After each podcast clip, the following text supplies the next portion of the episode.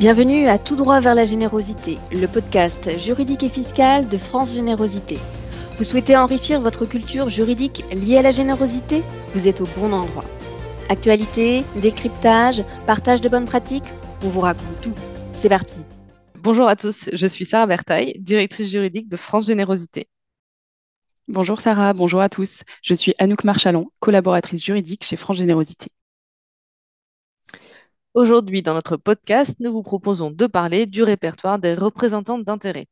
En effet, c'est un sujet d'actualité pour toutes les organisations qui ont des activités de lobbying et qui clôturent leur compte au 31 décembre, car elles doivent effectuer une déclaration plus tard le 31 mars.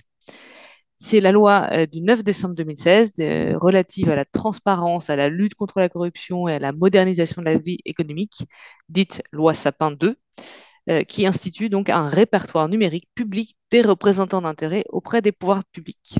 Ce répertoire, est tenu par la Haute Autorité pour la transparence de la vie publique, en abrégé HATVP. L'objectif de ce répertoire public, c'est vraiment d'informer les citoyens sur les relations entre les représentants d'intérêt, aussi appelés lobby, et les responsables publics lorsque sont prises des décisions publiques. Ce répertoire, il doit permettre de mieux connaître et de mesurer l'impact de la représentation d'intérêt sur le processus normatif, c'est-à-dire sur le processus d'élaboration des lois, des règlements, etc. La loi, elle réglemente l'entrée en contact des lobbies avec les responsables publics. Les organisations dont les salariés, les membres ou encore les représentants exercent une activité d'influence, c'est-à-dire une activité de représentation d'intérêt, sont ainsi soumises à certaines obligations. Mais alors, qui sont les représentants d'intérêt donc que l'on soit une personne morale ou une personne physique, dès lors qu'on communique de manière régulière dans le cadre de son activité avec des responsables publics et dans le but d'influer sur la décision publique, notamment sur le contenu de loi ou d'un acte réglementaire, on est représentant d'intérêt. Anouk, peut-être peux-tu nous préciser euh, ces deux critères? Oui, tout à fait. En fait, le premier critère, c'est le fait pour un salarié, un dirigeant ou un membre d'une organisation d'entrer en contact avec des responsables publics dans l'objectif d'influer sur une décision publique.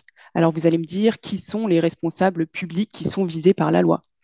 D'une manière générale, ce sont les personnes qui participent à l'élaboration des lois, des règlements ou encore à des prises de décisions administratives. Ces catégories de décideurs publics, elles sont listées par la HATVP.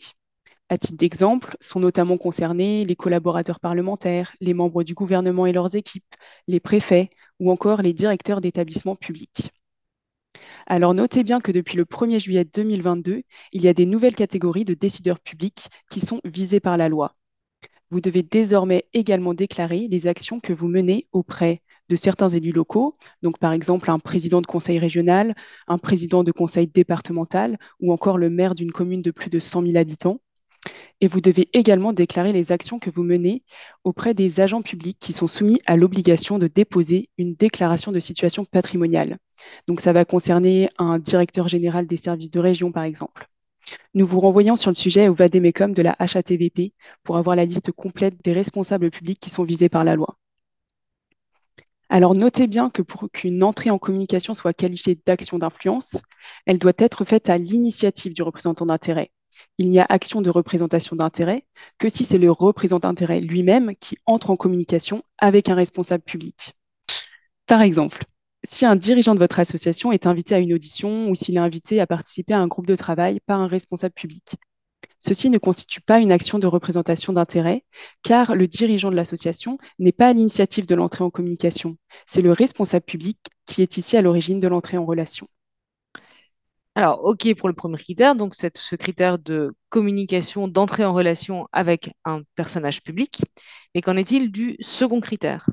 Le second critère, il est relatif à la fréquence à laquelle l'activité d'influence est exercée par le salarié, le membre ou encore le dirigeant de l'organisation. Pour que l'organisation soit considérée comme un représentant d'intérêt, cette activité, elle doit être exercée soit à titre principal, soit à titre régulier. Alors l'activité d'influence, elle va être exercée à titre principal si la personne concernée consacre plus de la moitié de son temps, sur une période de six mois, à des actions de représentation d'intérêt. Alors ce temps, il va inclure le temps passé à la préparation, à l'organisation, à l'entrée en communication elle-même, ainsi qu'à son suivi. L'activité de représentation d'intérêt, elle sera exercée de façon régulière, en revanche, si la personne concernée a réalisé à elle seule au moins 10 actions d'influence au cours des 12 derniers mois. Donc si l'un ou l'autre des critères est rempli, une association ou une fondation peut tout à fait être considérée comme un représentant d'intérêt. Alors à ce jour, il y a 2600 représentants d'intérêt qui sont enregistrés sur le répertoire numérique et 20,5% d'entre eux sont des associations et des fondations. Prenons quelques exemples concrets. Mon association emploie un chargé d'affaires publiques ou un responsable plaidoyer. Mon organisation entre automatiquement dans le champ de la réglementation puisque l'un de mes employés exerce des actions de représentation d'intérêt à titre principal. Si le président de ma fondation échange au moins 10 emails dans l'année avec des responsables publics, un député, un membre du gouvernement, en vue d'influer sur la politique environnementale. Mon organisation entre également dans le champ de la réglementation, puisque l'un des dirigeants exerce des actions d'influence à titre régulier. Et alors, si je remplis ces critères, quelles sont mes obligations? Dès lors que vous exercez une activité de lobbying, vous devez vous inscrire dans les deux mois qui suivent le début de cette activité sur un répertoire numérique vous transmettrez à cette occasion les informations suivantes. L'identité des dirigeants et des personnes physiques qui sont chargées des activités de représentation d'intérêt au sein de votre organisation, le champ de vos activités de représentation d'intérêt, ainsi que les organisations professionnelles ou syndicales ou les associations en lien avec les intérêts représentés auxquels vous appartenez. Alors en plus de cette obligation d'inscription, vous devez chaque année déclarer l'ensemble de vos actions de lobbying auprès de la HATVP. Comme rappelé en introduction, cette déclaration, elle doit être faite dans les trois mois de la clôture de vos comptes, donc c'est-à-dire avant le 31 mars pour des comptes qui vont être clôturés au 31 décembre. Cette déclaration, elle doit être faite par le biais du téléservice mis en place par l'HATVP. On vous mettra le lien sur la page dédiée à ce podcast sur notre site internet. Alors que devez-vous déclarer?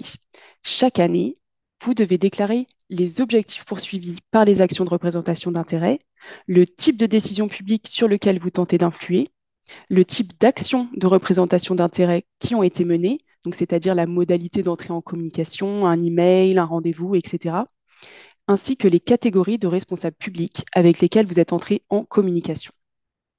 Si on reprend notre exemple du président de l'association qui contacte des députés pour faire évoluer la politique environnementale, eh l'association va remplir une fiche d'activité en indiquant j'ai contacté 10 députés par email dans le cadre des discussions sur telle loi. Donc on l'aura compris, on ne peut que recommander de mettre en place des outils de suivi de nos activités de lobbying afin de faciliter cette déclaration annuelle. Par exemple, euh, vous pouvez envisager la création d'un tableau qui va lister les mails que vous avez pu envoyer, les rendez-vous que vous avez pu mener. Notez toutefois que vous ne devez pas nommément désigner vos interlocuteurs, mais indiquer la catégorie de responsable public à laquelle ils appartiennent. Alors ne vous inquiétez pas, le site de la HATVP est très bien fait et on vous renvoie à de nombreux documents pratiques qui s'y trouvent. On vous met également le lien sur notre site internet et bien entendu, on est à votre disposition également pour en discuter. Alors attention, je tiens aussi à vous préciser que si vous ne faites pas cette déclaration, vous vous exposez à une amende de 15 000 euros et à une peine d'emprisonnement d'un an. Oui, donc soyez vigilants.